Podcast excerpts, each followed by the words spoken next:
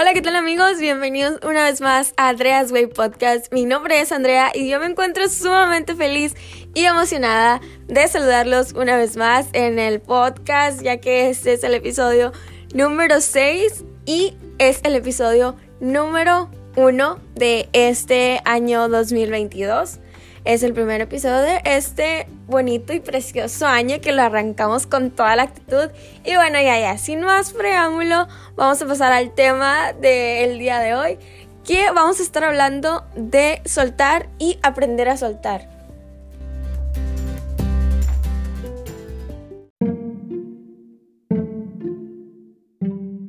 No quiero comenzar como todos hablando de que este nuevo año nos vamos a proponer la dieta, el ejercicio, comer sano, ir a caminar al parque, etc. No, no, no, no, no, nada de eso.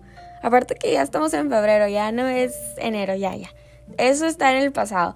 Hay que enfocarnos en el presente porque quiero hablar de lo que nos arrastra a seguir iguales a pesar de proponernos algo nuevo, a determinar también si estamos siendo guiados correctamente con sentido emocional y sobre todo el sentido espiritual que es obviamente una parte muy fundamental y muy muy muy importante de una persona.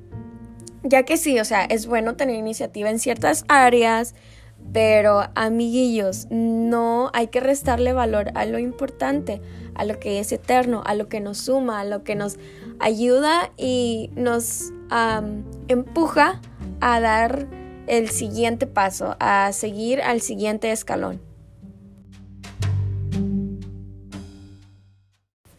Quiero leerte un pasaje bíblico en el libro de Isaías 43, del versículo 18 al 19. Y dice así, no os acordéis de las cosas pasadas, ni traigas a memoria las cosas antiguas. He aquí que yo hago cosa nueva, pronto saldrá a la luz. ¿No la conoceréis? Otra vez, otra vez abriré camino en el desierto y ríos en la soledad. Bueno, aquí nos habla de no recordar y no traer lo antiguo a lo presente. Y es que nos cuesta tanto soltar lo viejo, soltar lo que ya no nos funciona, abandonar de una vez por todas el desierto de la pereza y desesperanza, emprender el camino para la aventura y llegar al pueblo del entrenamiento. Ya que, bueno, si el desierto eh, suele ser difícil, cuando hablo de desierto, es em, una etapa, una, un, un tiempo, un periodo de prueba, especialmente porque es difícil, porque nadie quiere sufrir. El desierto, pues sí, es un proceso largo y doloroso, pero en él aprendes a entrenarte. Sin embargo, existen personas que ya no están en el desierto, ya están fuera de él. Lo difícil ahora es sacar el desierto de ellos, o sea, sacar el desierto que llevan dentro. Ya no están batallando, ya no están en esa situación, pero siguen actuando como si aún siguieran ahí. Y como dije anteriormente, me encanta el inicio de año, sí que nos propongamos esto, esto y aquello. Amo que las personas vean un año nuevo como una oportunidad. Sin embargo, no comparto que solo en estas fechas nos pongamos a pensar y hacer inventario de lo que no nos funcionó el año pasado. Amigos, recordemos que necesitamos vivir en crecimiento día a día. Y es que tendemos a hacer este tipo de análisis a la larga porque nos cuesta soltar la mochila que llevamos cargada a nuestra espalda, porque te aferras y lamentablemente te acostumbras a llevar ese peso extra, a tener esos malos hábitos, a lidiar con personas que te desgastan, al trabajo que no te da tiempo, a la pareja que amas, pero que sabes que estarías mejor sin ella, a seguir mendigando el amor no correspondido. Y bueno, así podría seguir con la lista.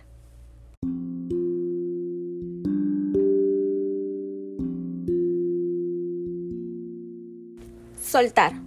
Soltar es una maravillosa habilidad que nos ahorra muchísimo tiempo de sufrimiento.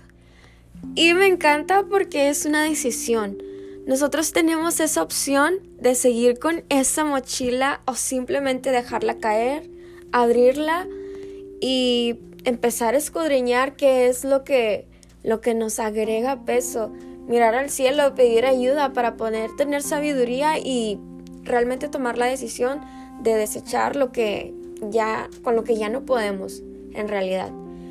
A veces titubeamos a la hora de soltar, ya que detrás de nuestras acciones están nuestros miedos y heridas no sanadas.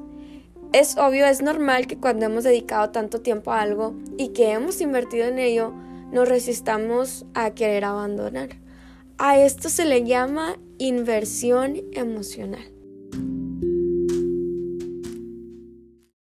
Mira, te voy a dar un ejemplo en el cual yo ya lo he vivido en carne propia. Hablemos en las relaciones de pareja. Ya que estamos en febrero, vamos a adentrarnos.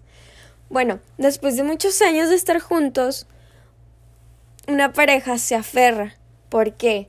Porque les ha costado tiempo, les ha costado mucho esfuerzo, sufrimiento, lágrimas. Y lamentablemente la relación ya no funciona más, pero nos seguimos aferrando. Es porque también se generan una fantasía de que alguien o algo nos pueda brindar seguridad y paz. También encontré que existen diversos factores que alimentan estos miedos a desprenderse de algo o en, esta, en este caso de alguien. Y son algunos factores psicológicos que ayudan y de cuenta que te dan el empujoncito para tener miedo a desprenderte. Y también se podría decir que te alimentan el miedo a el fracaso. Por ejemplo, el miedo a conseguir lo que deseamos. Existen personas que saben que tienen el talento, pero titubean. ¿Por qué? Porque les da miedo el sí, les da miedo el lograrlo, ya que están tan acostumbrados a la zona de confort que si se desprenden de ello, no saben quiénes son. O sea, como no conocen otra cosa, tienen tanto miedo a lo desconocido y tienden a huir de esa oportunidad. Otro ejemplo es el reconocimiento ajeno. Es básicamente una búsqueda constante a la aprobación y nos arrastra a querer evitar ciertas situaciones en las cuales tengamos que recibir críticas o ciertos comentarios y preferimos mejor posponerlos o simplemente evitarlos para no pasar mal ese rato. Creo que lo mencioné en el episodio anterior y lo repito. Necesitamos de vez en cuando permitirnos fracasar. El fracaso es un punto más que te lleva a la experiencia, recuerda, es algo que te suma y que te abre los ojos para reconocer lo equivocado que estuviste y es lo que te da básicamente ese empujoncito para volver a intentarlo. Otro ejemplo es no ajustar expectativas. Cuando nos ponemos metas demasiado altas y nos exigimos un falso perfeccionismo, nos estamos imponiendo obligaciones de conseguir éxitos de gran magnitud y le restamos lamentablemente valor a los pequeños avances. También la autocrítica. Uf, esta, la autocrítica está, es algo con lo que yo personalmente he batallado. Tendencia a siempre culpabilizarse por todo lo malo o lo que no sale como planeado. Y esto nos genera una inseguridad enorme en cuanto a lo que somos capaces o no de hacer. También el perfeccionismo.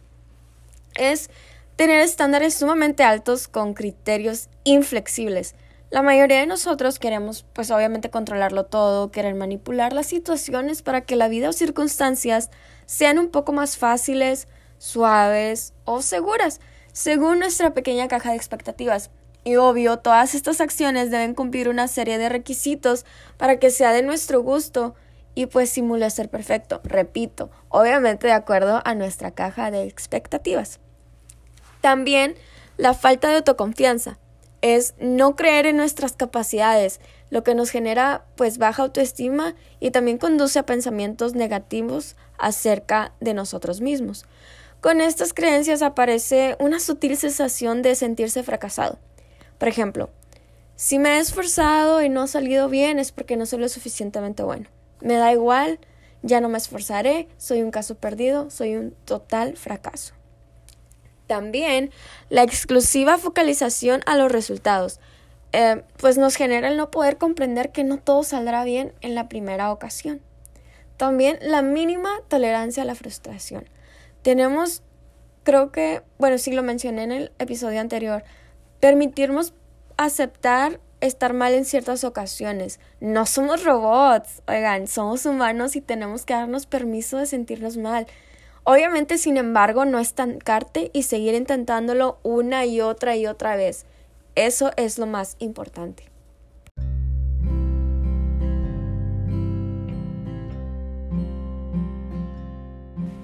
Amigos, recordemos que soltar no es sinónimo de perder ni de olvidar, sino es optar por incorporar algo nuevo y también para extraer lo bueno de lo malo en diversas situaciones, para continuar avanzando. Recordemos también madurar significa aprender a soltar. En lo personal, el caminar de la mano de Jesús ha sido un alivio para mí. Él todo lo escucha, todo lo sabe, todo lo hace nuevo restaura los corazones. Y es que, pues las tormentas también, o sea, escuchan sus palabras y se hace bonaza. Los vientos le obedecen, los mares se someten a su autoridad. Y como lo mencionamos al principio, abrirá camino en el desierto y ríos en la soledad. Creo que esto tiene también mucho que ver a qué nos estamos guiando, cuál es nuestro propósito, cuáles son nuestras metas, cuáles son nuestros sueños. Em, tener un guía, tener un mentor, una persona a la que tú admires, ayuda mucho. Déjate guiar por el Sherpa de los Sherpas. Y para los que no saben qué es un Sherpa, bueno, los Sherpas son una, una población étnica que habitan ahí en las regiones montañosas en el Himalaya, ahí en Nepal. Obviamente sabemos que el Himalaya es la cordillera más alta de la Tierra. Los Sherpas son famosos guías de alpinistas que gracias a, su conocimiento del ambiente montañoso y por su adaptación a la vida en las alturas, tienen ciertas capacidades para poder ayudar a los alpinistas a subir hacia el Himalaya. Bueno, sin embargo, obviamente, el término Sherpa se amplió y ya no es exclusivamente de, de esa población étnica, sino un Sherpa se le puede llamar a cualquier guía y ayudante en excursiones en el Himalaya. En el Himalaya se encuentra el monte Everest, que es altamente difícil de escalar y llegar a la cima. Hago referencia a Dios o a Jesús como un Sherpa, ya que Él es el guía, Él tiene el conocimiento total y absoluto de las dificultades con las cuales combatimos a diario. Y queramos o no, desafortunadamente siempre acudimos a Dios como última referencia, cuando ya nada más nos funciona, cuando debería en realidad ser el primero a quien tengamos que acudir. Quiero que te hagas esta pregunta. ¿Quién es mi Sherpa? ¿Será alguien ajeno a mí? ¿Alguien ajeno a Dios? ¿Será mi Sherpa el amor al dinero? ¿Será mi Sherpa el querer complacer a mis padres? ¿Será mi Sherpa mi novio o mi novia? ¿O si acaso tienes un Sherpa, un guía? Mira, no estoy aquí para decirte cómo lidiar con tus problemas, ni mucho menos para darte un instructivo paso por paso de cómo llegar al éxito, o a superar ese amor fallido, o a recuperar tu autoestima. Pero sí estoy aquí para hablar sobre lo que yo he hecho y que me ha sacado de mi conformidad. Es vital cambiar tu manera de pensar, aprender a plantear objetivos y también visualizar en dónde quieres estar y qué te llevaría hacia ese objetivo muy importante y lo que me ha ayudado también es anotar las situaciones y, y sensaciones de desgaste. Esto provoca que tengas una pequeña conciencia de en qué áreas te estás desgastando y por ende te va a ayudar a que tienes que trabajar ahí mismo. También comenzar a ver el futuro como una oportunidad, no con miedo. Ten en cuenta que en el futuro no podrás lograr nada si no trabajas en tu presente. Y para tener un buen presente, debes identificar en lo que te equivocaste en el pasado para no volver a repetir esos mismos errores. Si no, si no, pues estarás dando vueltas en un ciclo que no tiene terminación. Te voy a dar un ejemplo personal. El podcast no salió de un día para otro. El podcast estaba enterrado pues ahí en un cajoncillo junto con muchos otros sueños y proyectos que la verdad no me atreví a iniciar o que algunos ya estaban empezados pero se quedaron a medias. Un día, mientras me estaba bañando, se me vino a la mente un podcast y era casi casi como si una voz me dijera que crea un podcast y yo así de seguramente yo en un podcast. Y ahí se me vinieron mis proyectos fallidos, mi canal de YouTube que dejé de ponerle empeño, la verdad. La guitarra que tenía ahí en el rincón un año sin tocarla. Y también mi anhelo por ayudar a las personas. La verdad no tenía todas las respuestas. Pero ahí, en medio del fracaso, tomé un respiro y dije, lo haré. Prefiero que me digan fracasado que cobarde. Y bueno, heme aquí ahí pues fue el momento donde decidí poner atención y entrenarme con el Sherpa de Sherpas. Confiar y pues tener fe en él. Y fue él quien me ha enseñado a soltar, quien me levantó cuando caí y en el que me inspiro a seguir caminando adelante, así pues con la piel rasgada y la sonrisa medias, pero yo sé que él es el que me fortalece cada día. Necesitamos mantener un equilibrio en nuestra vida al soltar las cosas que desde un principio jamás debieron estar bajo nuestro control.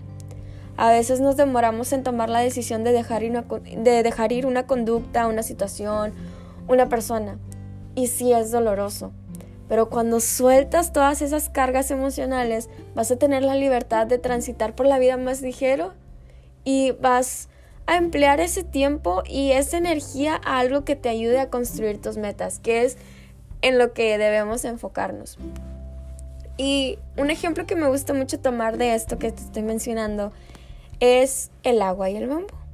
Bueno, el agua, algunas características de ella es que el agua fluye, se adapta a la corriente, atraviesa las tensiones. En cambio, la caña de bambú, ante las presiones externas y la tensión interna, termina, termina por romperse. Necesitamos saber en este momento pararnos y analizar, oye, ¿estoy siendo agua o estoy siendo bambú? Y bueno, sin más que decir, yo me despido. Anhelo, anhelo como siempre que las meditaciones de mi corazón traigan paz, conciencia, pero sobre todo que planteen una pequeña semilla de inquietud en ti y que te empujen a actuar para llegar a tus metas, a tus sueños y a lo que más quieres y anhelas en esta vida. Bueno, aquí concluye el episodio del día de hoy, episodio número 6. Los quiero mucho y que Dios los bendiga.